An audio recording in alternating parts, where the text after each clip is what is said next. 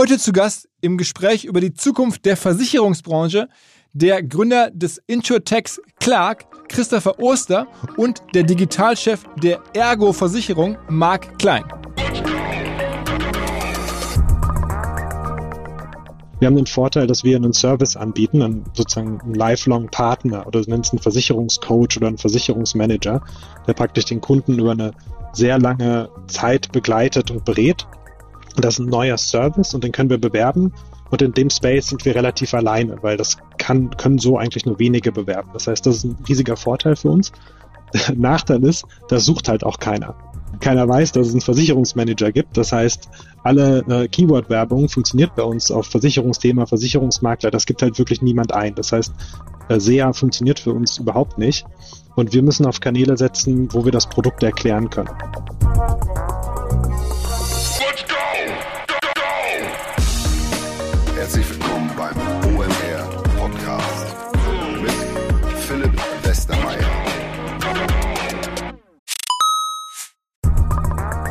Ihr werdet euch wahrscheinlich fragen, warum unser Partner SalesViewer hier so oft im Podcast wirbt. Aber das ist relativ einfach zu erklären, denn wenn wir hier mittels Podcast Reichweite für SalesViewer erzeugen, dann besuchen natürlich auch hunderte von Menschen die Website von SalesViewer und SalesViewer kann dann mit dem eigenen Tool die Website-Besucher oder deren Firmen vor allen Dingen mit Klarnamen entschlüsseln. Also Podcast-Werbung führt zwangsläufig zu immer mehr Website-Besuchern und Website-Besucher lassen sich in Firmen Klarnamen von SalesViewer entschlüsseln und zu neuen B2B-Kunden machen. Und natürlich, auch wir bei OMR sind sehr zufrieden mit SalesViewer, nicht nur als Kunde, sondern auch als Partner. Wir setzen deren Tool ebenfalls ein zur eigenen B2B-Lead-Generierung und entschlüsseln damit die Website-Besucher von OMR, OMR Reviews oder anderen Tochterfirmen. Man sieht einfach, wer eure Webseiten besucht hat und wofür sich potenzielle Kunden interessiert haben. Neben uns, also OMR, sitzen aber auch noch deutlich größere Firmen wie Stepstone, Avato Systems, Sport5, Talon One oder die Vodafone-Tochter Grand Centrix bereits auf SalesViewer und generieren damit täglich neue B2B-Leads. SalesViewer ist bekanntlich auf unserem hauseigenen Software-Bewertungsportal OMR Reviews das bestbewertete Tool in gleich drei Kategorien und kann jederzeit kostenlos getestet werden. Wer also sehen möchte, wer auf der eigenen Website drauf war und diese Person dann am besten zu Kunden verwandeln möchte, der kann das alles kostenlos ausprobieren. salesviewer.com slash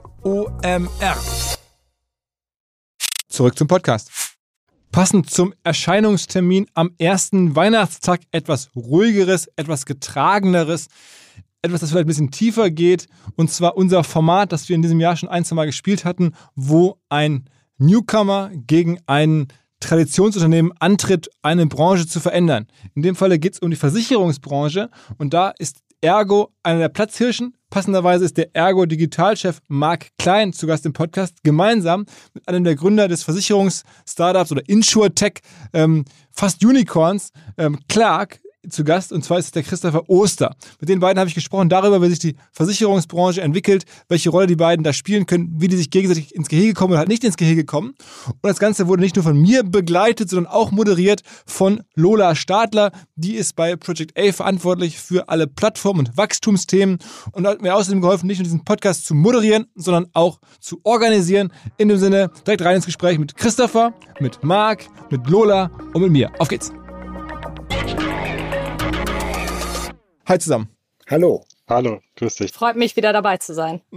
Okay, okay. Also, ähm, seid ihr wirklich beide vom Geschäftsmodell eigentlich in Wahrheit sehr ähnlich? Also, man, wir haben jetzt ja gesagt, Versicherung, Insurance, würdet ihr begegnet ihr euch im Markt? Also habt ihr, oder, oder Marc mal angefangen mit dir, also von, von, von Ergo, ähm, hast du gesagt, Mist, Clark, die nerven mich schon oder das, das könnte mir wehtun? Nee, ähm, ich sehe da schon, dass wir auch, auch stark Partner, Partner sind. Im Sinne von, weil wir, wir sind ja ein Risikoträger, also wir nehmen das Risiko, äh, wir stellen die Produkte bereit und verkaufen die Produkte über multiple Kanäle. Und ein Kanal kann auch ein Maklerkanal sein und, und das kann auch ein rein digital Maklerkanal sein. Ne? Und wir müssen eigentlich gucken, dass unsere Produkte so attraktiv sind, dass die Kunden von Clark, äh, wenn sie da beraten werden, natürlich zu unseren Produkten beraten werden und diese auch kaufen können. Also ich sehe da eine Synergie. Plus ist natürlich immer schön, wenn man ein, ein, ein SureTech dabei hat, was auch so ein bisschen zeigt, was bei Digitalisierung möglich ist und ist eher für mich eine Antriebsfeder, zu gucken, wie können wir eigentlich eine ähnliche User Experience hinstellen. Ja, weil das ja schon das worum es dann nachher auch geht. Christopher, wie siehst du es? Dem würde ich im Großen und Ganzen schon ziemlich genauso zustimmen. Also Clark ist ein Versicherungsmanager und wie Marc das gesagt hat, ein unabhängiger Vermittler. Das heißt, wir haben keine eigenen Versicherungsprodukte. Wir machen nicht das klassische Underwriting. Wir nehmen kein Risiko auf unser Balance Sheet. Das heißt, äh, wir orientieren uns immer sehr stark am Kunden. Wir schauen, dass wir einen guten Service bieten, eine gute Beratung bieten, dass wir ein breites Portfolio an Versicherungen anbieten können. Wir arbeiten in Deutschland jetzt mit 180 Versicherern zusammen und wollen dem Kunden da eben eine breite Auswahl bieten und schauen, dass wir die Versicherungssituation über alle Sparten hinweg und über alle Versicherungsgesellschaften hinweg optimieren.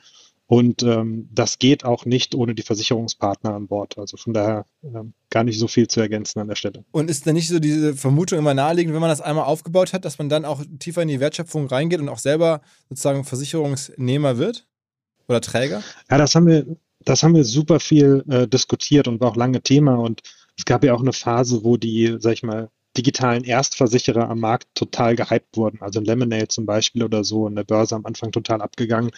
Und natürlich kam dann von allen die Frage, ja, was ist denn mit euch? Warum macht ihr denn keine digitalen Versicherungen? Wollt ihr nicht auf den Zug aufspringen?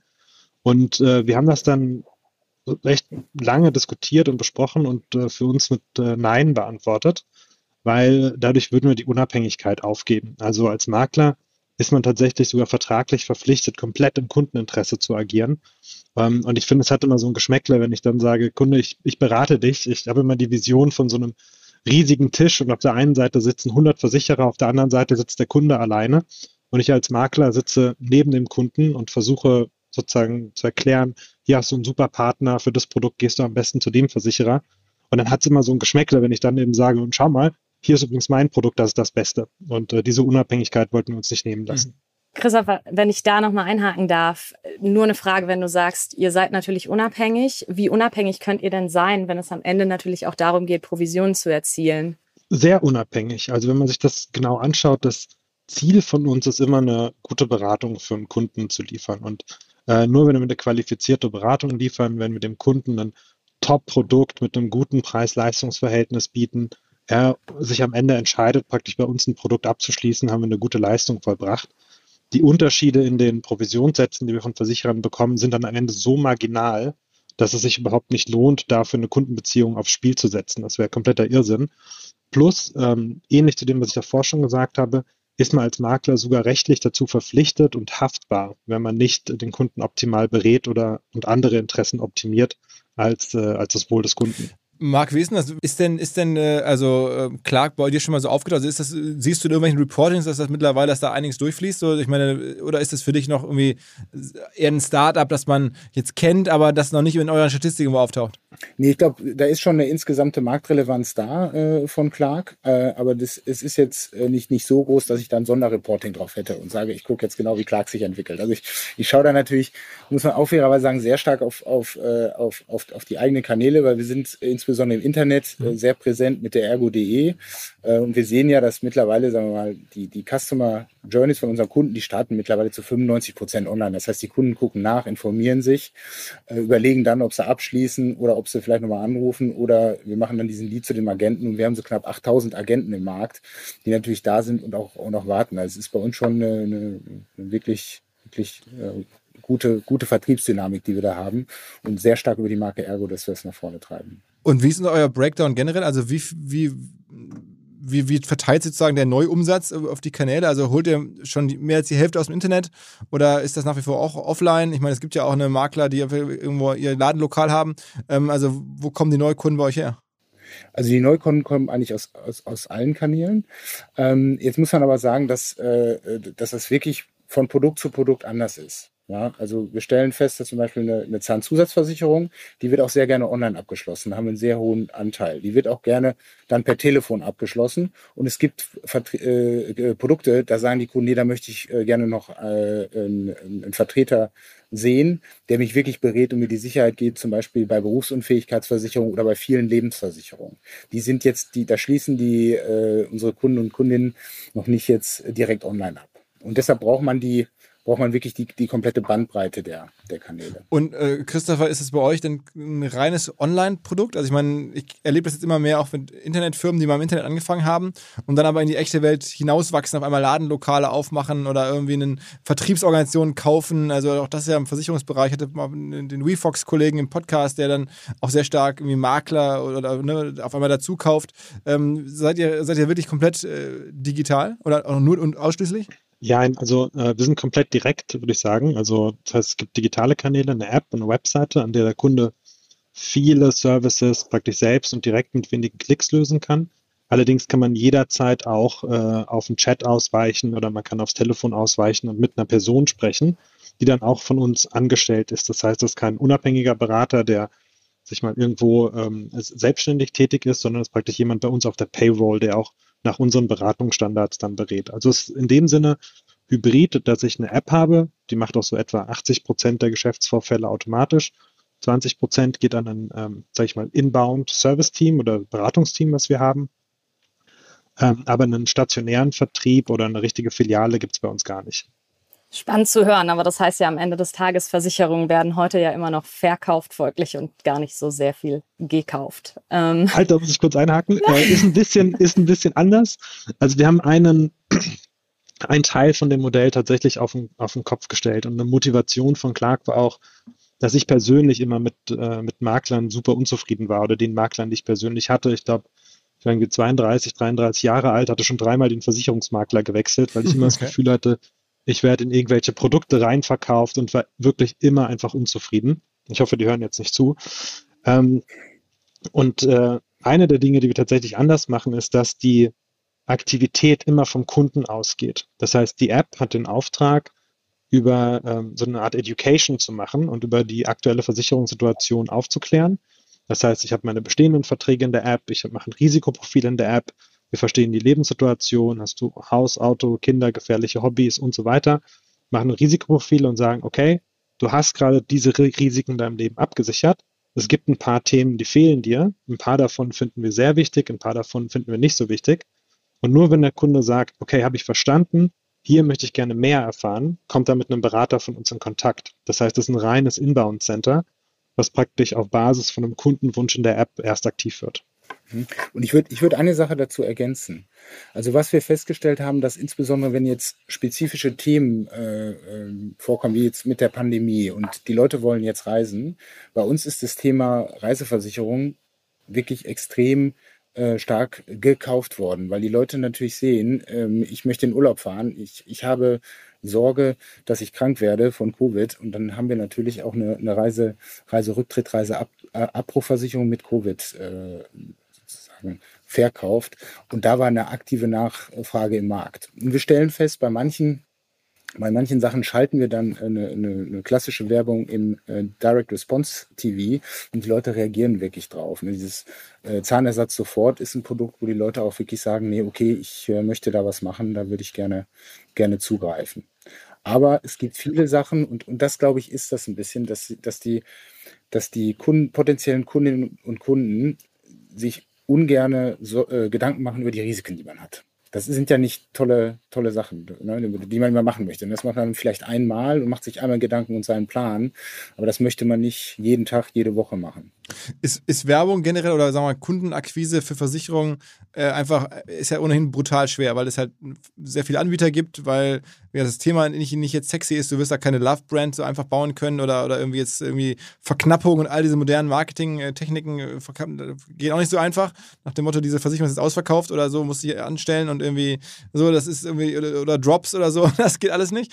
Ähm, äh, ist denn trotzdem Innovation da? Also was ist denn jetzt sozusagen innovatives ähm, Marketing für Versicherungen? Ist es dann am Ende das irgendwie was, was Clark macht und dann bei Clark einfach auf der Plattform zu sein und da irgendwie mit einem guten Provisionssatz irgendwie präsent zu sein? Oder wie, wie kommt denn ihr ein neuer Kunde ran? Also was ist denn, wie, wie muss man sich denn sozusagen, wie, wie denkt ihr denn strategisch über Versicherungsmarketing nach? Also, also für uns ist es, ist es einmal natürlich, äh, sind, sind da, da eigentlich die klassischen, klassischen 4P oder sagen wir das, das Produkt, das muss vereinfacht werden, das muss klar sein, das muss transparent sein, dass er natürlich äh, wenig Fragen hat. Und dann äh, ist schon bei uns die Systematik, dass wir sagen, wir müssen da sein, wo der Kunde ist und wir müssen da das dem Kunden den Kanal bereitstellen, den der Kunde auch wirklich will. Und wir stellen fest, dass im deutschen Markt der, der Anteil von Ropo-Kunden, der ist da gab es mal eine Messung 2016, da war der so bei 60 Prozent. Ich glaube, ich bin überzeugt, der geht jetzt sogar in 70 Prozent rein. Das heißt, wir müssen im Prinzip in dem Moment, wo, der, wo, die, wo die Kundinnen und Kunden sich online informieren, die, die gehen an fünf bis sechs Webseiten ran, muss unsere Webseite da sein, muss eine ganz einfache Produktbeschreibung haben, muss die Bedürfnisse des Kunden treffen, weil wenn er sich damit auseinandersetzt, müssen wir auch klar in der Kommunikation sein. Dann eine ganz einfache äh, Abschlussstrecke, ja, nicht 200 Fragen, sondern eher fünf oder äh, sieben, keine Gesundheitsfragen, die verwirren. Und dann kommt man in der, äh, in der Entscheidung auch, dass er zumindest sagt, ich lasse mir mal ein Angebot schicken. Und wenn er dann sagt, ich möchte noch jemand sprechen, muss man das auch schnell weiterleiten können mit einer sehr schnellen Response von der jeweiligen Agentur. Also die Innovation liegt da sehr stark in einer, in einer klaren, einfachen Produktgestaltung, verbunden mit wirklich reibungsfreien Vertriebsprozessen. Und die Kunst ist nachher, dass es, es, es, die, die Information startet ja online und die Vernetzung und Verbindung der Kanäle, die ist essentiell. Also wenn wir einen Kunden sehen, dem haben wir ein Online-Angebot gemacht, der hat noch nicht abgeschlossen, dann schicken wir ihm das Angebot an seine E-Mail-Adresse. Er hat nicht äh, abgeschlossen, wir dürfen ihn aber anrufen und dann zum Schluss geht er auch nochmal zur Agentur. Und manche Kundinnen und Kunden brauchen A die Zeit und B dann vielleicht sogar nochmal die persönliche Beratung. Und da ist schon eine Menge Innovation drin. Das gut zu machen und technisch sagen wir, mal, lückenlos. Ne? Was würdest du sagen, Christopher, ist dann der Unterschied bei euch? Und kannst du darüber sprechen, was bei euch natürlich dann am Ende so Kundenakquisitionskosten sind? Ähm, ja, also wir haben, glaube ich, einen großen Vorteil äh, und der ist, dass wir nicht Produkte bewerben müssen. Also ähm, der tatsächlich ist extrem kompetitiv für Kfz-Versicherungen, online kaufen. Die ganzen Keywords sind super teuer. Ich glaube, private Krankenversicherung ist eines der teuersten Keywords auf Google überhaupt. Ähm, Kostet ähm, mehrere hundert Euro wahrscheinlich der, der Klick, ne?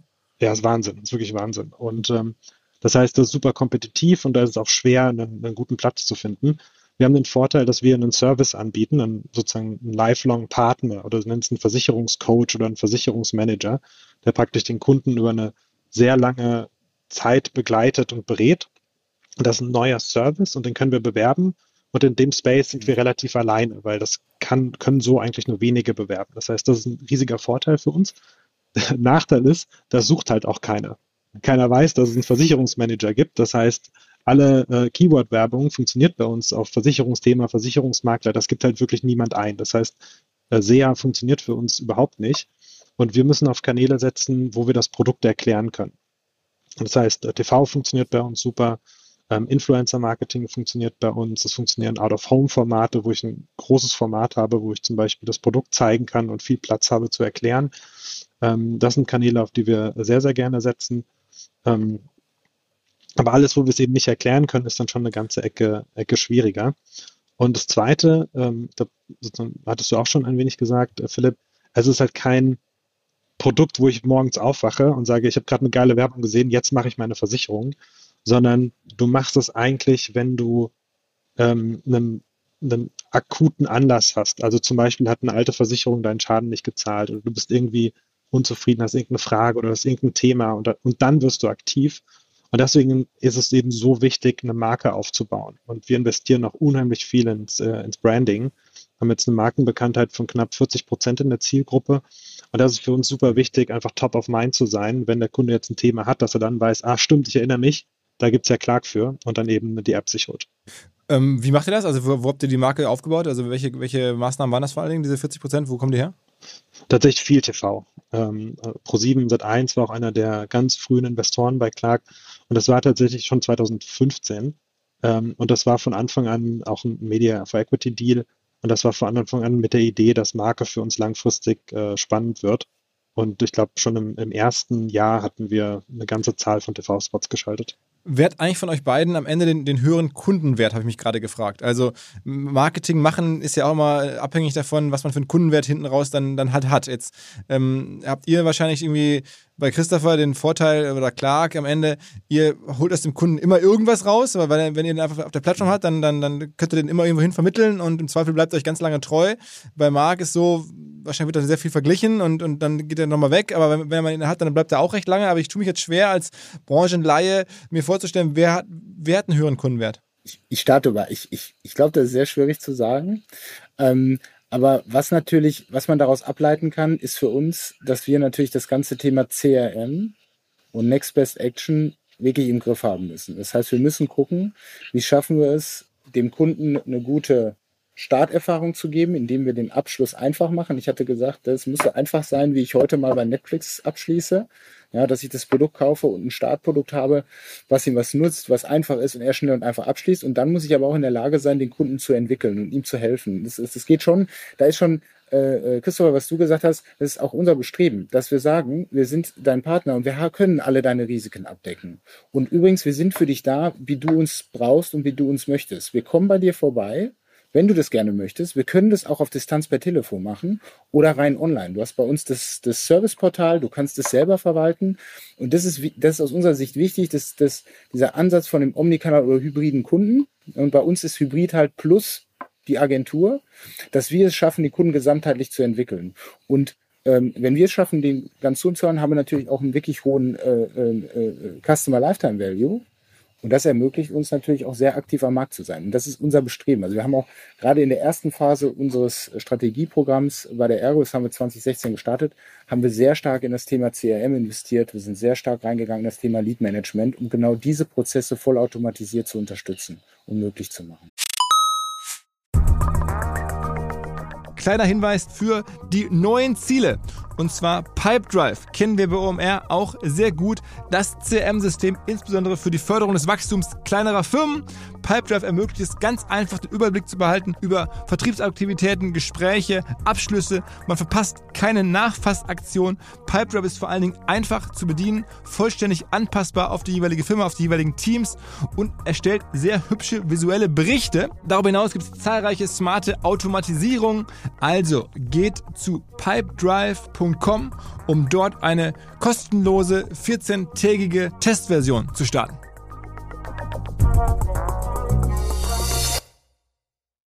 Zurück zum Podcast. Mhm. Also am Ende die Antwort ist aber trotzdem noch nicht eindeutig. Also ich, ich, ich kann noch nicht erkennen, wer jetzt wohl da ähm, mehr Marketingbudget dauerhaft, also strukturell hätte, weil der Kundenwert höher ist. Was, was ist denn deine Aussage, Christopher?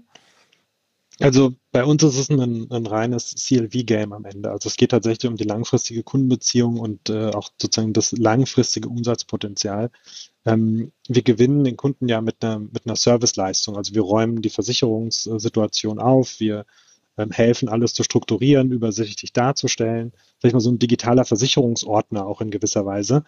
Ähm, das heißt, der Kunde kommt bei uns ja nicht unbedingt mit einem Buy-Intent rein. Und der Buy-Intent kann sich in den nächsten Jahren danach äh, entwickeln. Ist so ein bisschen, versuch's mal zu vergleichen, wie wenn ich ein Bankkonto aufmache und ich wähle meine Hauptbank aus oder meine Primärbank, wo ich mein Gehaltskonto zum Beispiel führe und alles Mögliche.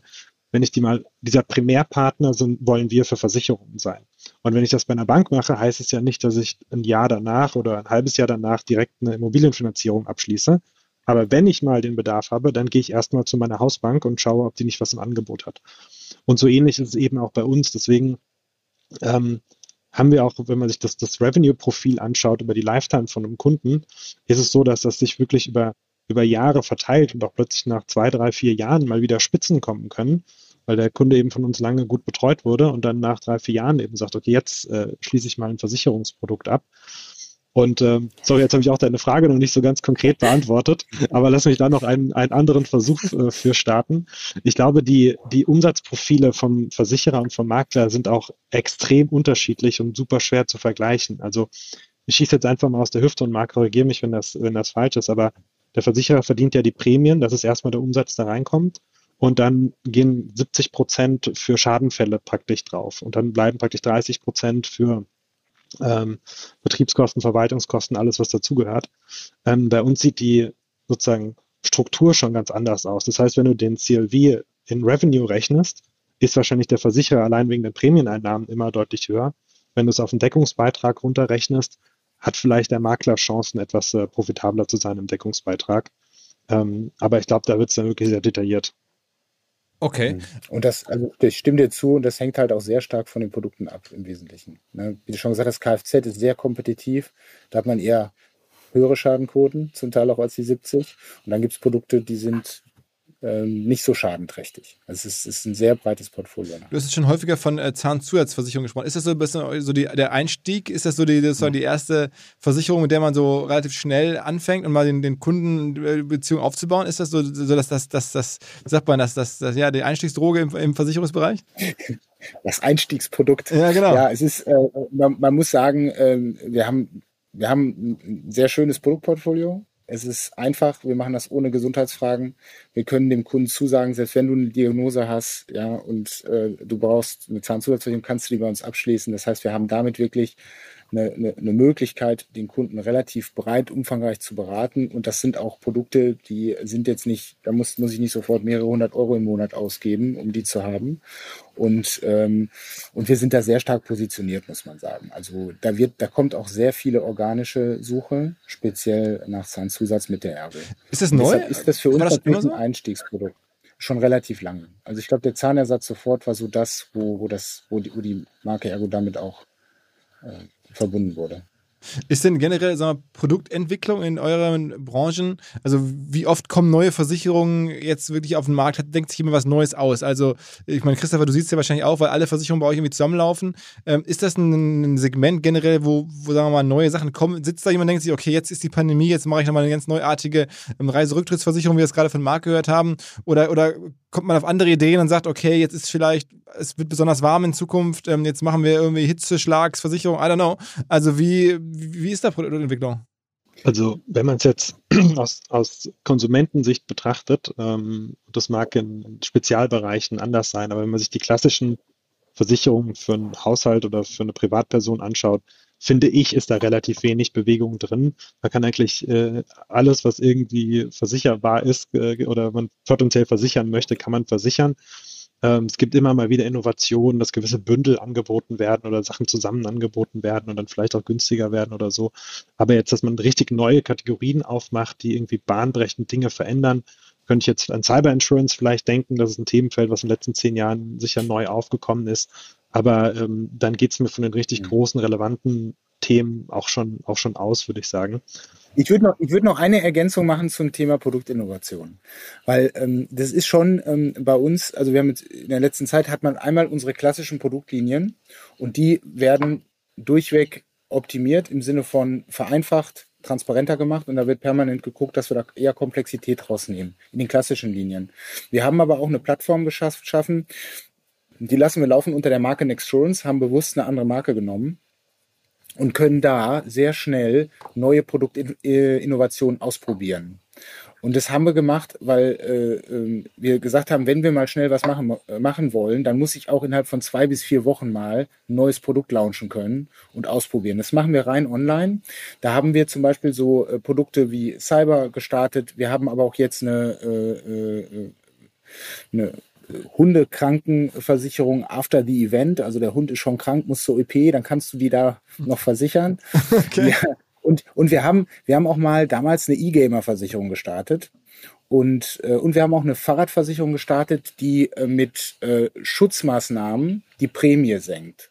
Und was zum Beispiel die Erkenntnis war, ich hatte damals echt gedacht, wir haben eine Chance bei diesem äh, E-Sports äh, äh, oder E-Game-Versicherer, da werden wir viele kriegen, haben das wirklich über klassisch sehr be, äh, beworben und wir haben, glaube ich, eine verkauft. Ja? Okay. Und haben wir gesehen, ja, nee, aber das muss, das ist ja auch das Learning, ne? Weil wir haben gesagt, warum soll ich jetzt auf meinen großen Maschinen eine E-Gamer-Versicherung äh, bauen, wenn die sowieso keiner verkauft? Und wir haben sowohl das Thema Geräte abgesichert, als auch das Thema äh, ähm, Sachen, die er im virtuellen Be äh, Bereich hat und er wird da gehackt und dann glaubt man, die sind ja zum Teil genauso teuer wie Gucci-Taschen, ne? Diese ah, Überzüge. Okay. Und das konnte er versichern. Und da haben wir einfach gesehen, da ist kein Bedarf.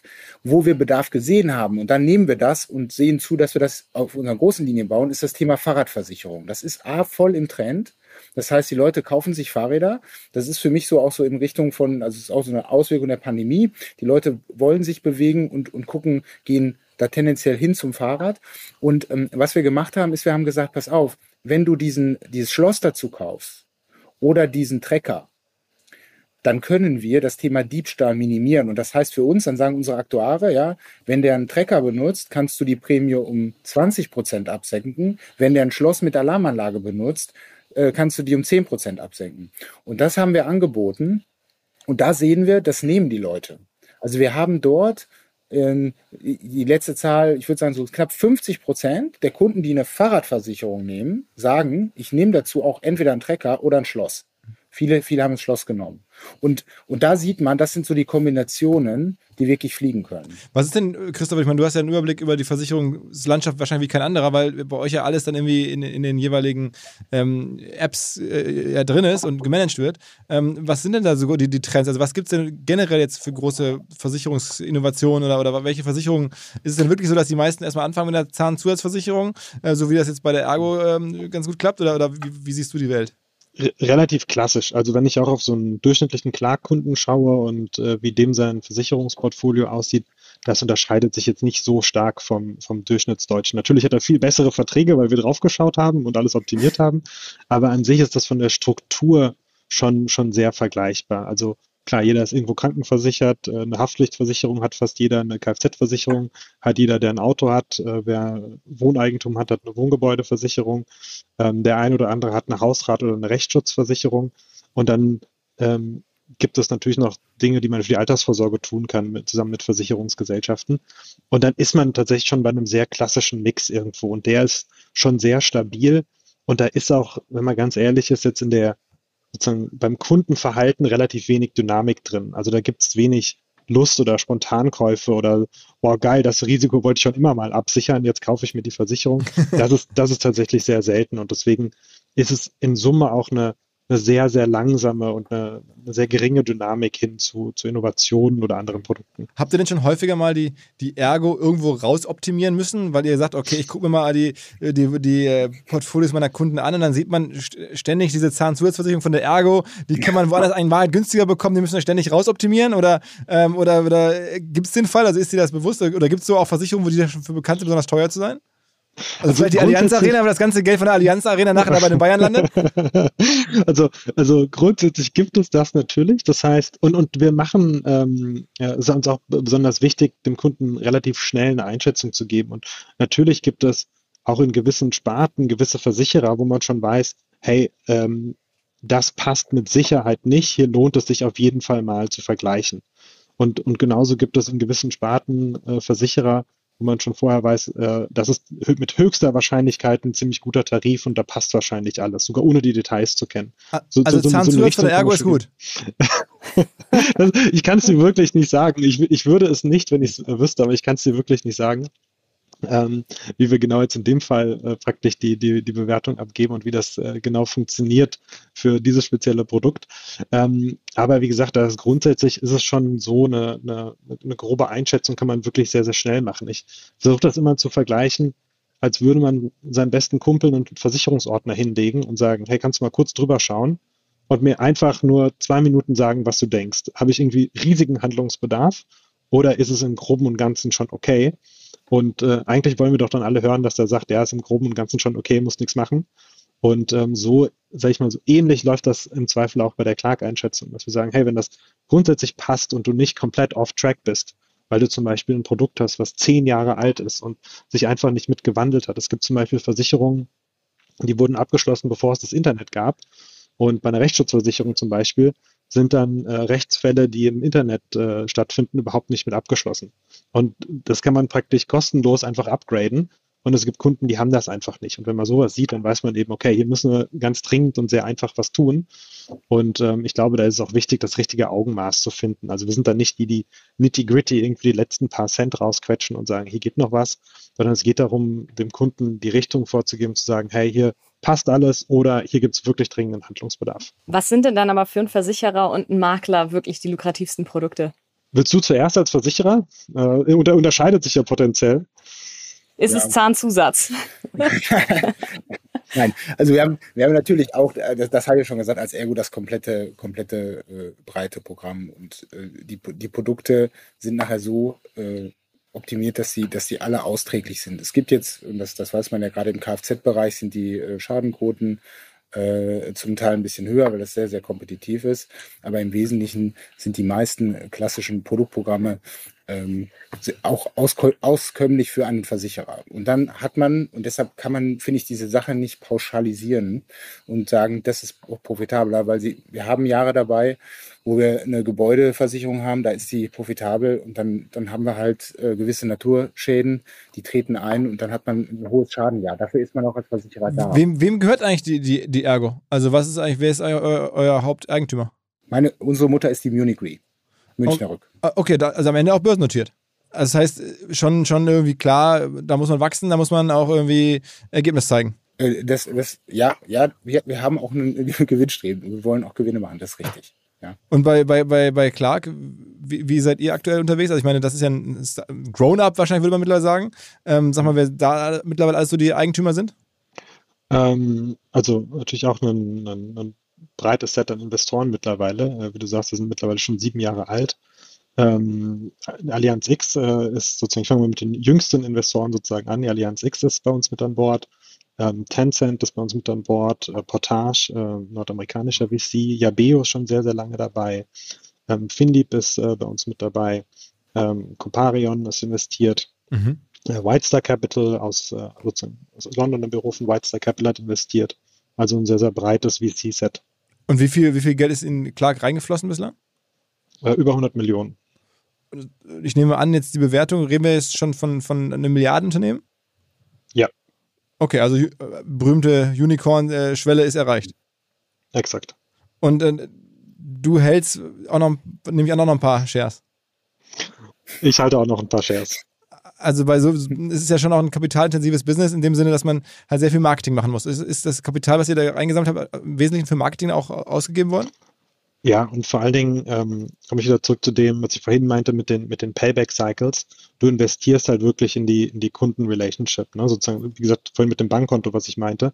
Du hast den Kunden ähm, für das Produkt überzeugt das heißt aber, wenn er sich bei uns registriert hat, dann haben wir damit erstmal noch keinen Umsatz gemacht. Das heißt, die Umsätze kommen wirklich über die Jahre danach. Und das heißt, wir müssen vorfinanzieren. Und wenn wir stärker wachsen wollen, müssen wir mehr vorfinanzieren. Und dafür brauchen wir das Kapital. Wie viele Kunden habt ihr denn heutzutage? Über 500.000. Über 500.000? Mit, mit einem kompletten in Deutschland und Österreich, mit einem kompletten Maklermandat. Also es ist wirklich ein Vertrag über drei, vier Seiten in dem diverse Maklerpflichten aufgelistet sind, also was wir alles äh, detailliert für den Kunden leisten. Und ähm, alle Kunden haben so einen Maklerauftrag oder Mandat bei uns unterschrieben. Also wenn ich jetzt mal ganz grob die Mathematik anlege, über 100 Millionen bei euch investiert worden, hast du gesagt. 500.000 Kunden, das heißt, ein Kunde kostet 200 Euro. Wenn wir das gesamte Geld für die Kundenakquise ausgeben, ja. also es ist in Wahrheit, dann muss es dann günstiger sein, logischerweise. Und, und, sozusagen natürlich machen wir auch Umsätze, die ja auch dazu beitragen, äh, das, äh, das Wachstum zu finanzieren. Ja, aber okay, das heißt, es ist günstiger als das, dann also nehme ich jetzt mal an. Ja. Ist das, ist das irgendwie jetzt, äh, Marc, wenn du kennst ja nun in der Branche auch aus, was anderes, klar, mhm. für was, was der Christopher da Kunden akquiriert, aber so ganz fremd ist es dir ja nicht. Ist das ähm, ja. eine, eine, gute Leistung aus deiner Sicht, jetzt zu sagen, okay, mit dem Geld 500.000 Kunden in der Laufzeit, ähm, oder wäre da bei, Ergo, wenn man der Hero, wenn man das schafft, oder wäre man, würde man eher traurig angeguckt? Das ist super schwer zu sagen. Also da ist, da ist ein Judgment abzugeben, finde ich schwer. Also erstmal 500.000 Kunden ist schon eine ordentliche Anzahl äh, und herzlichen Glückwunsch dazu Christopher, dass ihr das, dass ihr das erreicht hat, habt. Ähm, ich, das finde ich wirklich, wirklich schwer, schwer zu sagen. Aber dass schon die, schon die Modelle ziemlich unterschiedlich sind. Also wir, wir schauen uns ja an, wie, wie schaffen wir es über die, über die verschiedenen Kanäle, die Kunden zu akquirieren und vor allen Dingen viel auch im Bestand, im Bestand zu entwickeln. Wir haben jetzt Ergo in Deutschland 12 Millionen Kunden, aber die haben wir natürlich über einen sehr, sehr langen Zeitraum akquiriert. Ne? Aber ist ja, sagen wir mal, ist schon noch was anderes, eine andere Hausnummer, aber ich meine, ist dann irgendwie 12 Millionen, ist dann im Faktor 24. Ähm, das, das, kann man ja auch noch schaffen. Also das heißt, irgendwie, Christopher, ist das irgendwie für dich ein Fernziel zu sagen, auch, wir haben auch 12 Millionen, ist das in den nächsten Jahren erreichbar? Äh, grundsätzlich ja. Also ähm, ich sag mal so, wir wollen der größte Makler in Europa werden. Das heißt, wir gucken auch nicht nur nach Deutschland, sondern wir gucken auch in die, in die anderen Länder. Sind jetzt in sechs Ländern aktiv, sind in UK, sind in Frankreich, Österreich, Schweiz, Holland. Ähm, das heißt, haben da auch einen wirklich großen TAM, den wir beackern können. Und äh, ich sage immer, wieso denn nicht? Also der Vorteil bei Versicherungen ist halt, dass es wirklich für jeden relevant ist. Jeder hier in dem Telefonat hat Versicherungsprodukte. Jeder hier bei mir im Büro hat Versicherungsprodukte. Und das nicht, weil sie bei Clark arbeiten, sondern es ist einfach so. Das heißt, theoretisch ist es wirklich für jeden, der über 18 Jahre alt ist, in Deutschland oder in ganz Europa ein relevantes Thema. Wenn es davon 70, 65, 70 Millionen in Deutschland gibt, warum nicht davon 10 für das beste Digitalprodukt gewinnen? Ähm, und wenn es am Ende zwei bis fünf sind und man in der Größenordnung ist von den Top-Direktbanken in Deutschland, ist es auch ein extrem gutes Ergebnis. Aber ähm, äh, also wir, wir scheuen nicht die großen Zahlen, sind aber trotzdem, glaube ich, realistisch, was jetzt erreichbar ist und dass es eben ein Markt ist, der sich nicht von heute auf morgen verändert. Das dauert schon, so ein Kundenportfolio aufzubauen, wegen der Dynamik. Aber grundsätzlich ist das schon möglich.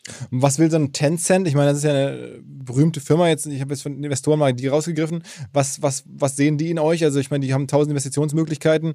Ähm, warum kommen die jetzt auf einen Versicherungsmakler aus Deutschland? Also müsstest du die natürlich genau fragen. Ähm, aber in erster Linie ist, äh, ist Tencent natürlich ein Finanzinvestor und sieht da eine riesige Chance. Also sieht einen Mehrwert für den Kunden, sieht ein, ein starkes Wachstum, sieht vielleicht auch langfristig, ähm, dass es ja, ich sag mal, nicht so viele Optionen gibt für digital affine Kunden, Versicherungen abzuschließen oder Versicherungsportfolios zu verwalten. Und dass da über die nächsten Jahre hoffentlich ein natürlicher Sog in so eine Richtung entsteht ähm, und dass man da sehr, sehr stark wachsen kann. Ähm, aber grundsätzlich, wie gesagt, kommt äh, ein Tencent, aber auch eine, eine Allianz X nicht mit einem strategischen Interesse, sondern äh, ganz klar mit auf der Suche nach einem finanziellen Return. Mhm, mh. Marc, wenn du solche Geschichten dann natürlich hörst, auch aus der Startup-Branche, du kriegst dafür, äh, davon natürlich mhm. auch viel mit. Reizt es dich manchmal selbst auch nochmal zu gründen oder in Startup zu gehen? Also ähm, ich muss sagen, ich, ich habe ja selber mal gegründet, eine Firma manufacturingtrade.com, das war ein Marktplatz für Fertigungskapazitäten zu Zeitpunkt der ersten Internetbubble. Und das war eine insgesamt tolle Erfahrung. Also mir hat das sehr viel Spaß gemacht, ähm, auch wenn ich da lernen musste, dass die Zeit für dieses Startup noch nicht reif war. Ja.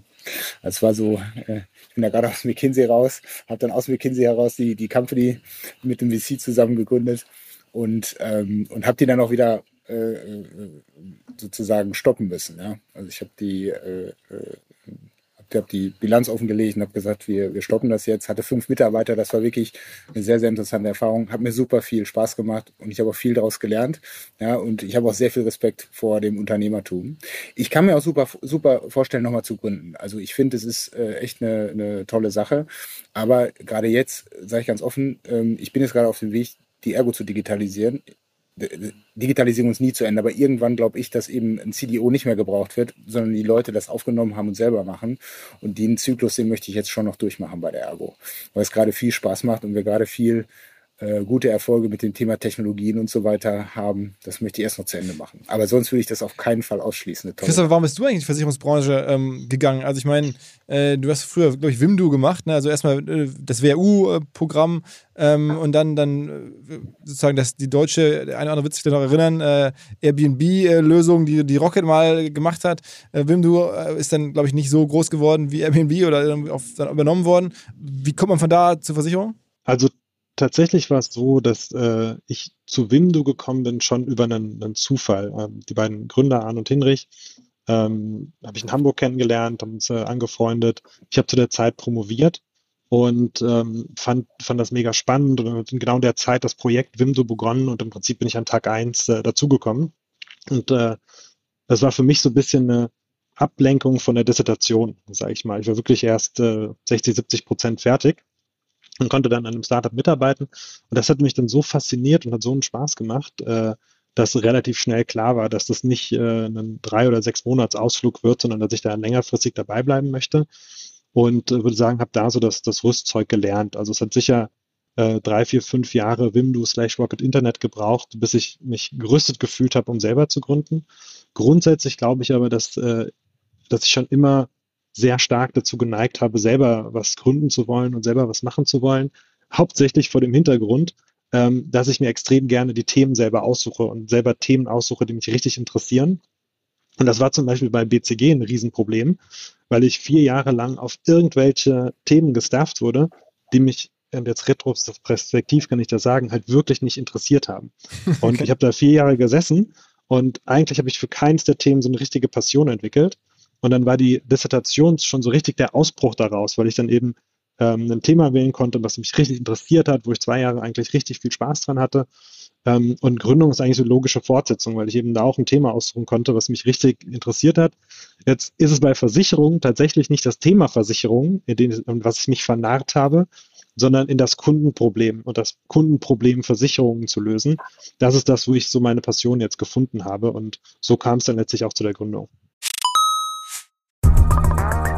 Was mir bislang überhaupt gar nicht klar war, ist, jeder Hersteller von Produkten jeglicher Art kann ein Volksprodukt sein in Kooperation mit der Bild. Das ist insofern natürlich spannend, weil die Bild eine Wahnsinnsreichweite hat, fast 50 Prozent der deutschsprachigen Bevölkerung erreicht und halt dieses Label Volksprodukt vergibt an Partner. Seit 21 Jahren machen sie das. Mittlerweile gibt es 220 verschiedene Volksprodukte und es werden weitere gesucht. Es gab schon Zahnbürsten, Volksakkus, aber auf der Website habe ich gesehen, sie suchen zum Beispiel einen Partner für eine Volkszahnzusatzversicherung oder für eine Volkspizza oder für einen Volksstaubsauger. Also, wer solche Produkte herstellt und auch in größerer Kapazität produzieren könnte, denn erfahrungsgemäß spricht der Verkauf nach einer solchen Kampagne ziemlich an, wendet euch bitte an den Vermarkter der Bild. Die Firma heißt Media Impact. Und Media Impact sagt übrigens auch, dass 80% derjenigen, die schon mal eine Kampagne in dem Bereich gebucht haben, das wieder tun.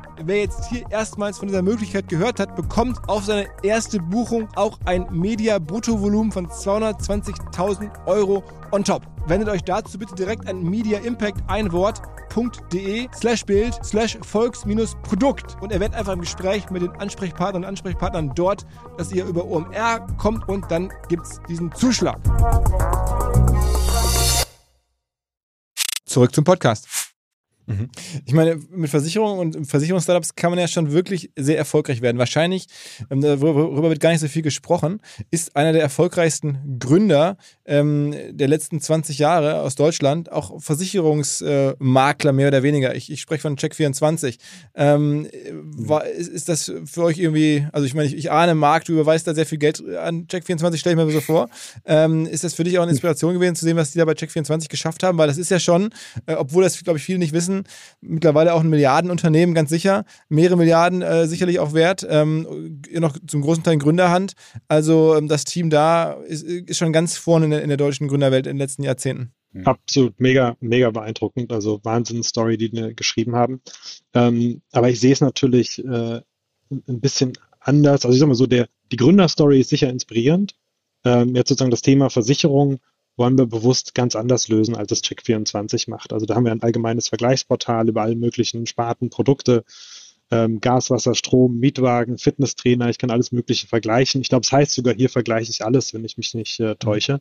Mhm. Und wir sind eben komplett auf das Thema Versicherungen spezialisiert. Und tatsächlich nehme ich das ganz gerne als Beispiel, dass wir dieses Vertical Versicherung da rausschneiden aus diesen Gemischtwarenladen und sagen, das Vertical ist so groß, hier lohnt es sich und so sozusagen hat so viele Facetten, dass es sich lohnt, hier für eine eigene Lösung aufzubauen, die ganz am Anfang des Prozesses losgeht. Bei Check24 muss ich ja wissen, welches Produkt ich kaufen möchte, um überhaupt auf die Webseite zu gehen. Und bei uns geht es viel früher los.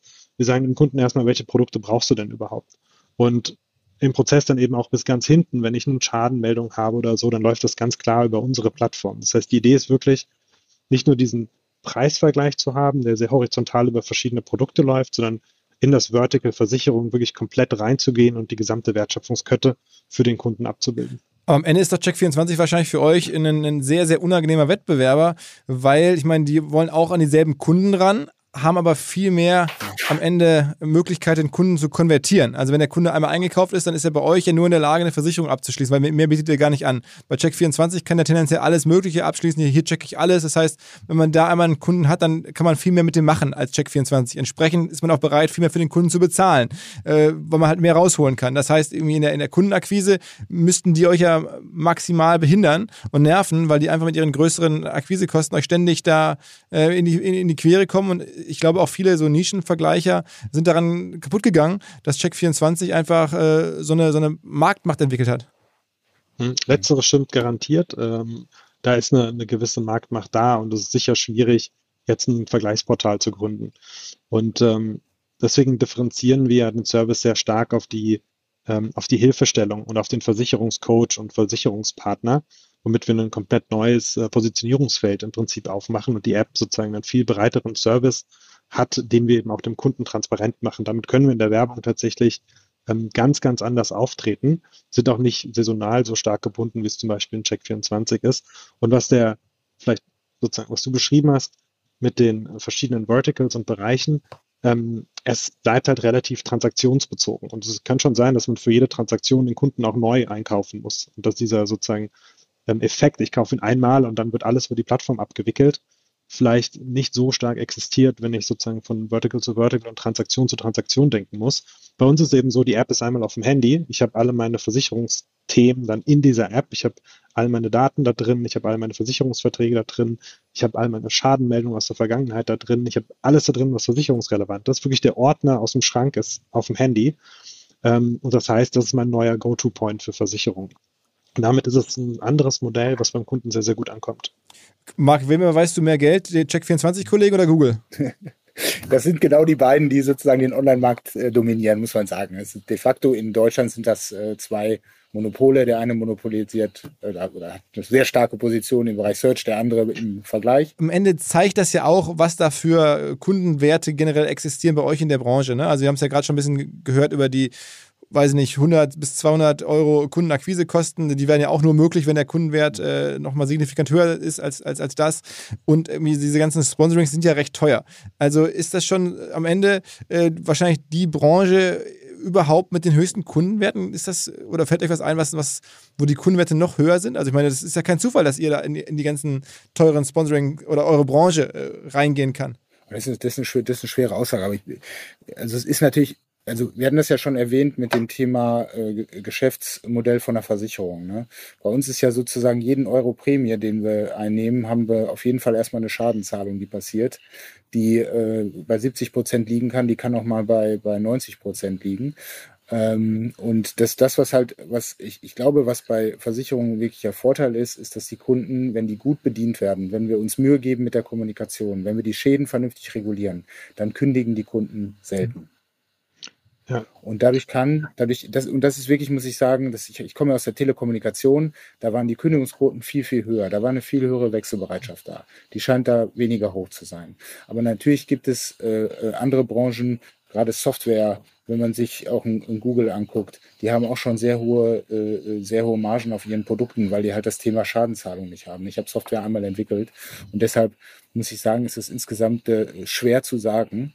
Aber dadurch, dass die Kunden lange dabei bleiben, wenn wir einen guten Job machen, einen guten Service bieten, in der Schadenregulierung top sind, dann haben wir eine Chance, dass die Kunden dabei bleiben. Und nur dann, aus meiner Sicht, kann wirklich nachher ein hoher, hoher Wert entstehen. Das heißt, da ist viel, viel, was dazu getan werden muss. Und sobald, und das ist immer so, der, da kommt da der, der, der, der Moment der Wahrheit, ja, wenn, wenn wir Schadenzahlung haben und der Kunde nicht zufrieden ist, dann geht er auch und der kündigt halt nicht nur eins, sondern meistens dann alle seine Verträge. Und deshalb müssen wir gucken, dass wir da wirklich schnelle, reibungslose, voll transparente Prozesse unseren Kunden anbieten. Das spricht wieder sehr stark für das Thema Digitalisierung und Transparenz für den Kunden. Ja, ich glaube, ich würde es auch gar nicht so stark auf den ähm, sozusagen Wert oder das Umsatzpotenzial des einzelnen Kunden abstellen, sondern einfach es ist halt krass, wie groß die gesamte Branche ist. Also wenn ich im Fußballstadion äh, Werbung mache, dann ist das halt für jeden, der da im Stadion sitzt, relevant.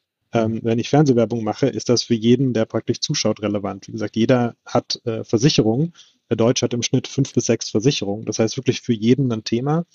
Ähm, und zusätzlich ist es eine der größten Ausgaben der Deutschen. Also ich glaube, Ausgaben für den Wohnraum sind irgendwie das höchste, also entweder eine Miete oder eine Immobilienfinanzierung die zweithöchste Ausgabe pro Kopf sind dann schon äh, für Versicherungsprodukte.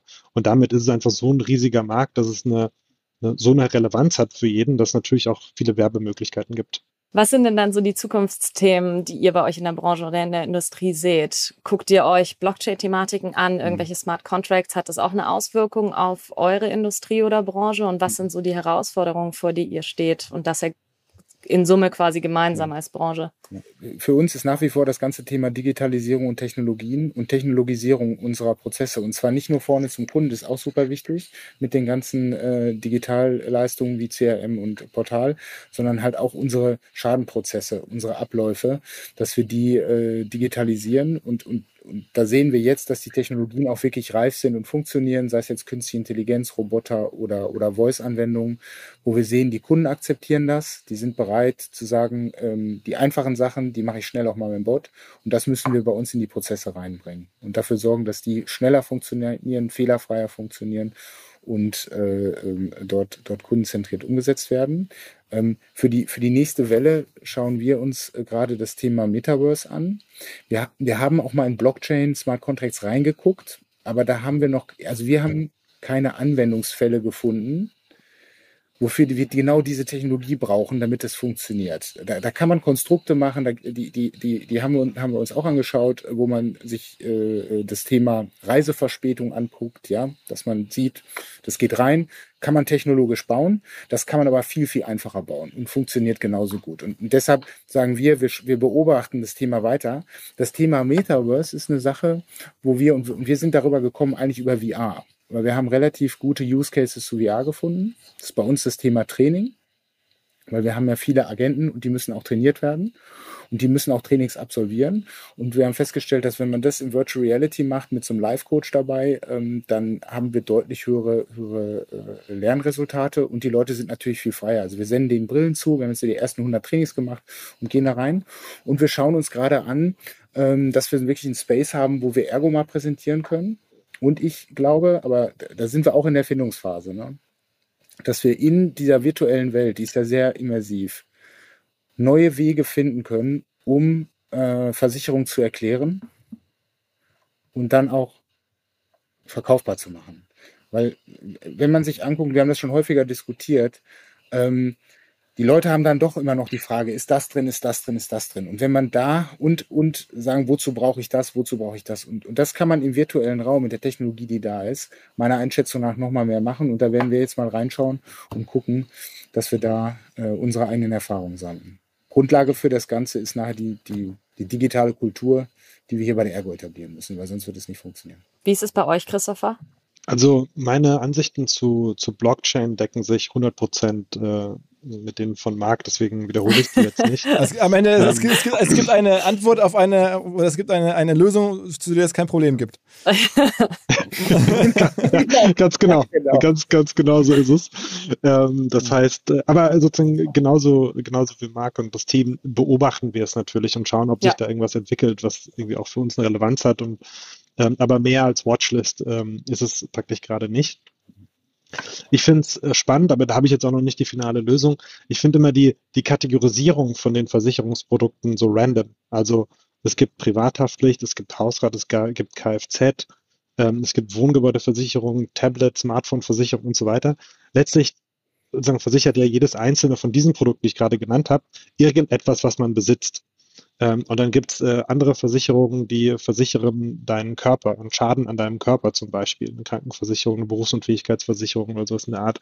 Und ähm, letztlich ist es für mich eine, eine sehr starke Produktdenke immer. Das heißt, ähm, sozusagen, jemand hat sich überlegt, wenn das Handy kaputt geht, äh, das hat die und die Wahrscheinlichkeit und dann zahle ich das und das aus. Das ist aber eigentlich nicht, wie der Kunde auf das Thema schaut, sondern der Kunde denkt sich ja, ähm, mir gehören eine gewisse äh, Reihe an Dingen und wenn irgendwas davon kaputt geht äh, und das über einen gewissen Wert hat, will ich es eigentlich ersetzt haben. Das heißt, äh, ich finde es super spannend, die, die Produktwelt nochmal komplett anders zu schneiden und in der Richtung zu experimentieren und aus Kundensicht eben zu denken, wie denke ich denn eigentlich nach? Wenn ich nicht mehr arbeiten kann, dann will ich weiter Geld bekommen. Und dann ist es mir egal, wie das sozusagen passiert ist und ob ich jetzt an alles gedacht habe, was mir potenziell passieren kann, sondern wenn ich nicht mehr arbeiten kann, kein Geld mehr bekomme, dann will ich irgendwo anders her Geld bekommen. Fertig. Und ähm, das praktisch wirklich ganz hart aus der Sicht der Kundenprobleme zu denken und in die Richtung umzumünzen, fände ich super spannend. Ähm, und das ist ein Feld, in dem wir viel nachdenken und äh, auch mit Kunden sprechen und überlegen, wie man es genau machen kann. Aber da ist jetzt die finale Lösung auch noch nicht da. Okay, okay. Lola, sag, sag, hast du noch nee. was? Ich fand den Gedanken nur sehr spannend. Also eine Versicherung auf der grünen Wiese zu denken, im Sinne von ich besitze oder ich bin. Ähm, guter Gedanke. Vielleicht hm. ja eine neue Firmenidee, Marc. wir, haben, wir haben tatsächlich schon mal eine All-in-One-Versicherung probiert und die hat dann relativ viel abgedeckt. Äh, das war, was du beschrieben hast. Ähm, bei uns ist es, wir haben die online zur Verfügung gestellt und über unsere Testplattform haben auch viele Leute drauf gucken lassen. Ähm, und, und, weil wir nachgefragt haben, das, das, das hat die von, der, von dem Volumen her so ein bisschen erschlagen. Aber es war auch vielleicht anders, weil es, es war halt nicht alles, also wir haben nicht gebaut, alles, was du hast, ist drin, sondern wir haben gesagt, deine drei Lieblingsteile sind versichert und du darfst sie nennen. Es kann eine Tasche sein, es kann ein Surfbrett sein. Wir haben dir wirklich die Freiheit gelassen. Dann haben wir gesagt, dein, deine, deine Wohnung ist versichert. Das war wirklich ein schönes Paket. Ähm, wir, haben, äh, wir haben uns wirklich Kundentypen angeguckt, ja, der, der noch zu Hause lebt oder der, der jetzt äh, zum ersten Mal alleine lebt, die kleine, die junge Familie und haben dafür so Pakete wirklich zusammengeschnürt und haben es auf kommunikativ fand ich, gut rübergebracht. Und der Ver Verkauf war bei, ähm, ich meine, eins ähm, oder null. Äh, und, und das ist dann immer so die Sache, wo man, wo man, wo man sieht, mh, hm, ähm, das ist nicht so, das ist nicht so easy. Also die, der, der, der Punkt ist, ich fand vor allen Dingen diese drei Sachen, die mir wirklich wichtig sind, sind versichert, weil äh, vielleicht hat man wirklich nicht viel mehr. Und, und, und das war so ein, so ein ja, All-Inclusive-Produkt. Aber vielleicht muss man das nochmal weiter probieren, bis man die Lösung Aber hat. Am Ende sagst du auch, dass ähm, dann der Preis dafür, also die Versicherungsprämie, die ihr dafür dann aufrufen müsst, damit es für euch einigermaßen wirtschaftlich darstellbar ist, die war dann so hoch, dass die meisten Kunden wahrscheinlich dann davor zurückgeschreckt sind. Oder ist das so deine, deine, deine, dein Befund, warum das nicht so erfolgreich war? Ja, also mein Befund war noch nicht mal der Preis per se, weil ich glaube, der war noch ganz okay. Wenn, ähm, ich glaube, die, die Preis zusammen mit, mit dem Verständnis, was man bekommt. Mhm und was alles abgesichert ist. Und äh, dass man vielleicht nicht dieses rundum sorglos Paket will, sondern man möchte sich gezielt gegen Risiken absichern. Mhm. Vielleicht sogar gegen Einzelrisiken. Aber das ist ja genau, Christopher, wie du es beschrieben hast. Da muss man viel ausprobieren, weil ich glaube, wir kommen ja schon aus der Welt, wo die Leute genau dieses Thema hatten, ich kaufe mir jetzt ein Haus, ich möchte mein, mein Gebäude absichern. Und, und dann Ne? Und das nächste, das was drin ist. Und so sind ja die Versicherungen auch entstanden. Aber für mich war das so, ich glaube, die Komplexität hat die Kunden erschlagen. Wir haben es versucht, einfach zu kommunizieren, haben aber festgestellt, es ist auch gar nicht so einfach. Mhm.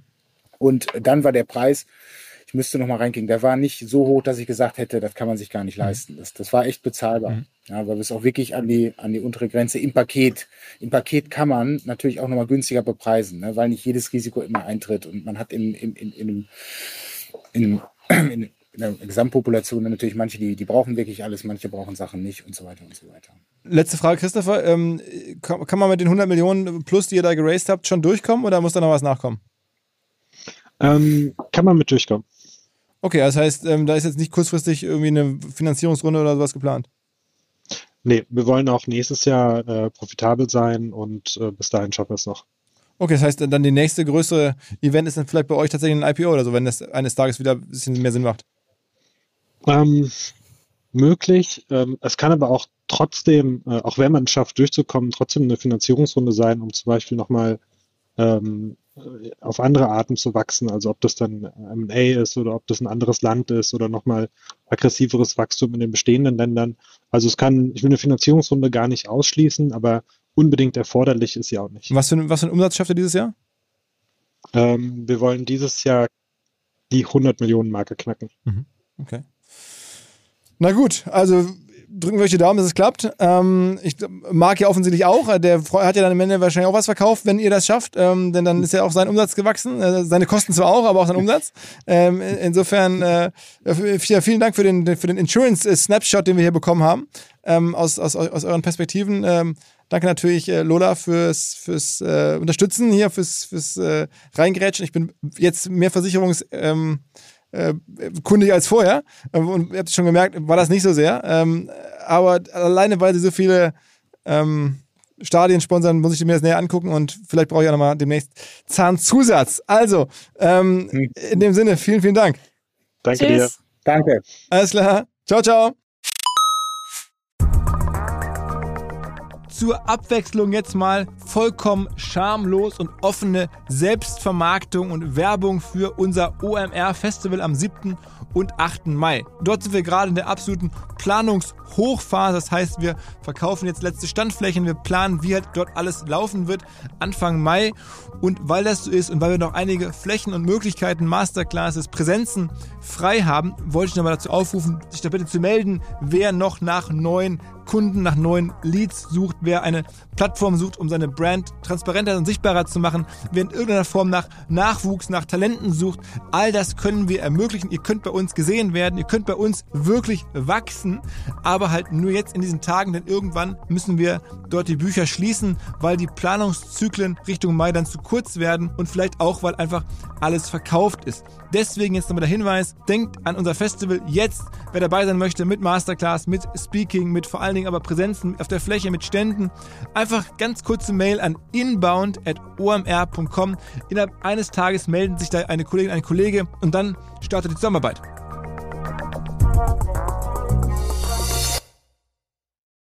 Zurück zum Podcast. Dieser Podcast wird produziert von Podstars bei OMR.